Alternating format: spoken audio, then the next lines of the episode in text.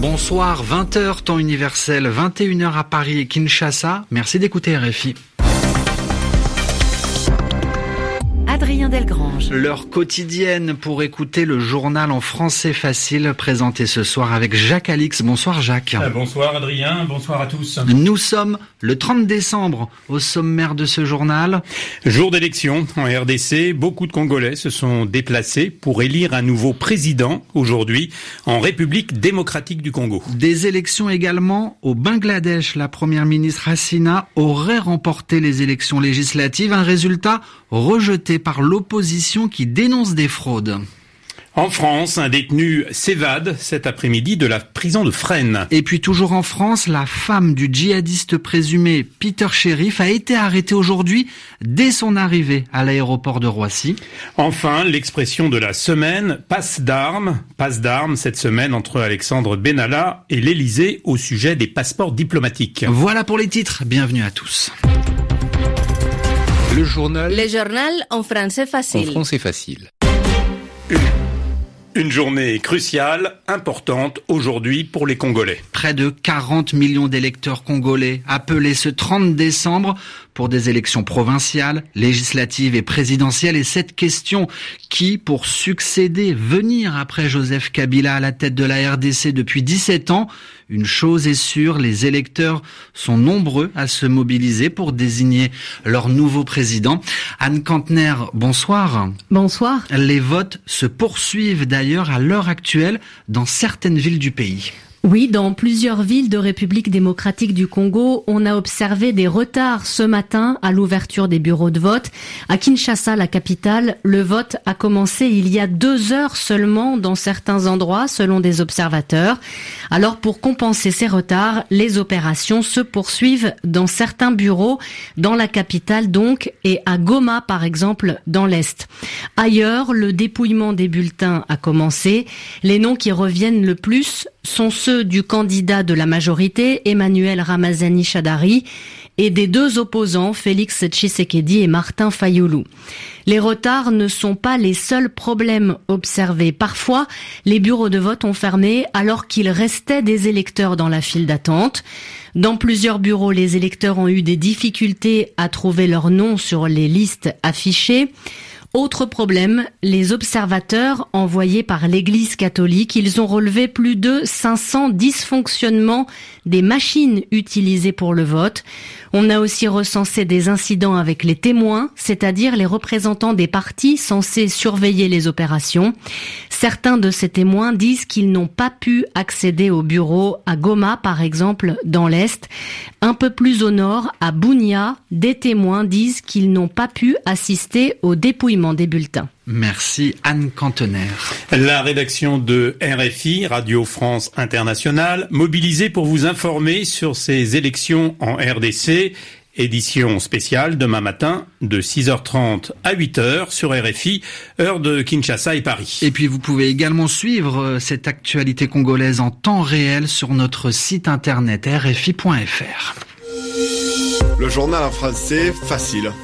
Il est deux heures passées de 4 minutes à Dhaka. La capitale du Bangladesh, où les résultats des élections législatives continuent d'arriver petit à petit, progressivement, au fur et à mesure. Yelena Tomic, la première ministre du Bangladesh, Sheikh Hasina, est en passe de remporter une large victoire aux législatives qui se sont tenues aujourd'hui.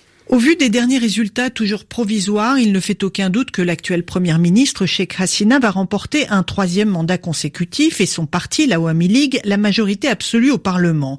Mais le déroulement de ces élections et son résultat suscitent de nombreuses critiques. En premier lieu, de l'opposition qui dénonce une farce, des fraudes et la compétition inéquitable durant toute la campagne où ces candidats et militants ont été la cible de harcèlement et d'attaques physiques qui ont entraîné la mort d'une dizaine de personnes rien que pour la journée du scrutin. Des médias ont également fait état de nombreuses irrégularités dans des bureaux de vote dans les zones rurales, notamment où des électeurs n'ont pas pu déposer un bulletin dans l'urne car quelqu'un avait déjà voté à leur place. À noter aussi l'absence d'observateurs indépendants pour contrôler le bon déroulement du scrutin dans la quasi-totalité des 40 000 bureaux de vote. Dans certains bureaux, le parti au pouvoir a remporté plus de 700 votes contre deux pour l'opposition, une alliance d'une vingtaine de partis du jamais vu d'après un spécialiste que nous avons contacté et qui soupçonne des fraudes massives. Sur les réseaux sociaux, les sympathisants de l'opposition n'en finissent pas de dénoncer une élection antidémocratique, ce qui n'augure rien de bon pour leur pays. Les résultats officiels devraient être connus d'ici demain, mais selon une télévision locale, la coalition de Sheikh Hasina a d'ores et déjà obtenu plus de 151 sièges requis pour avoir la majorité absolue au Parlement du Bangladesh. Trois mois de plus, c'est le report annoncé de l'élection présidentielle en Afghanistan. Prévu initialement, Jacques, le 20 avril prochain, elle a été reportée au 20 juillet 2019. C'est ce qu'indique aujourd'hui le chef de la commission électorale indépendante. Cette annonce intervient après plusieurs semaines pour euh, laisser le temps à des négociations de paix qui ont en cours, qui sont en cours en ce moment entre les Américains et les talibans. En France, cette arrestation aujourd'hui de l'épouse, la compagne de Peter Sheriff. Peter Sheriff, djihadiste présumé déjà en prison, et c'est sa femme qui a été expulsée la nuit dernière de Djibouti, puis arrêtée, interpellée dès son arrivée à l'aéroport Charles de Gaulle, c'est à Paris, les précisions de Léa Boutin-Rivière. L'épouse de Peter Sheriff est aux mains de la police française. Placée en garde à vue, cette femme a été expulsée dans la nuit de samedi à dimanche de Djibouti vers la France. Là, la direction générale du renseignement supérieur l'attendait, un procédé qui a évité de passer par l'extradition. Pour l'instant, la conjointe de Peter Sheriff n'a pas été mise en examen. Ses deux enfants l'accompagnaient, ils ont été pris en charge par l'aide sociale à l'enfance, compétente pour les enfants mineurs de personnes suspectées de djihadisme. L'homme, lui, est bien sous le coup d'une mise en examen. Le motif, association de malfaiteurs terroristes criminels en récidive. Au Yémen où il a fui en 2011, il était en effet cadre d'AQPA, Al-Qaïda dans la péninsule arabique. Il avait lui-même été expulsé de Djibouti il y a un peu plus d'une semaine. Peter Sheriff était aussi un proche des frères Kouachi, ceux qui avaient perpétré l'attentat contre le journal Charlie Hebdo en janvier 2015. Il était resté en contact avec eux après sa fuite. Lorsque Peter Sheriff et sa famille ont été retrouvés, il planifiait vraisemblablement de partir pour l'Algérie, le pays d'origine de sa femme. Ils avaient rejoint Djibouti après avoir fui le Yémen pour une raison encore inconnue. Léa Boutin-Rivière. Envolé, c'est un mont en l'air. Il s'est fait la belle, il s'est carapaté. Ce dimanche après-midi, un détenu s'est évadé de la prison de Fresnes, près de Paris, et ce, malgré les tirs, les tirs à l'arme d'un surveillant qui a tenté de l'empêcher de s'enfuir, l'homme a réussi à s'échapper en escaladant le mur d'enceinte de la prison.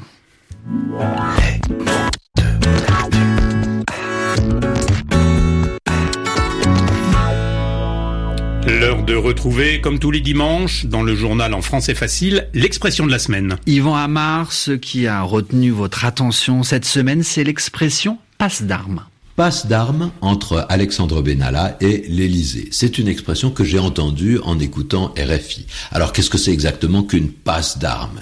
Eh bien, en cette occasion, il faut se rappeler que les incertitudes sur les passeports diplomatiques qui étaient détenus par l'ancien collaborateur du président de la République, Benalla, ont amené à des déclarations croisées des déclarations souvent contradictoires et souvent agressives. Hein. Euh, certaines venaient de Benalla lui-même, d'autres des services de l'Élysée, c'est-à-dire de la présidence de la République. Et chacun voulait montrer que dans cette affaire, il n'avait rien à se reprocher. S'il y avait des fautes, elles venaient de l'autre parti. Donc, on a eu des échanges de petites phrases. Oh, pas des longs discours, hein, des accusations, des mises au point, des précisions qui chaque fois tenaient en quelques mots. Alors tout ça peut être comparé à un duel entre deux escrimeurs qui ont une épée chacun, ou un fleuret, hein, une petite épée légère. On attaque, on part, c'est-à-dire qu'on se protège, on neutralise, on arrête l'attaque de l'adversaire. Et puis, lorsqu'on parle d'une passe d'armes, on a bien cette idée de rapidité, hein. c'est agressif. Mais en fait, ce n'est pas très dangereux une passe d'armes, parce que a priori, ça ne se termine pas par un coup mortel. C'est plus une série de piques échangées. Et ce qui est tout à fait curieux, c'est que cette expression, passe d'armes, elle n'appartient pas au vocabulaire technique de l'escrime. En escrime, on parle de passe avant, de passe arrière, quand on avance sur l'adversaire ou qu'on recule. On parle même de phrase d'armes pour désigner un enchaînement d'attaque, de repli, de contre-attaque. Mais la passe d'armes en escrime, on n'en parle pas tellement. Ça ne s'utilise que de façon figurée à propos d'un duel qui est symbolique. Merci Yvan. Yvan Amar.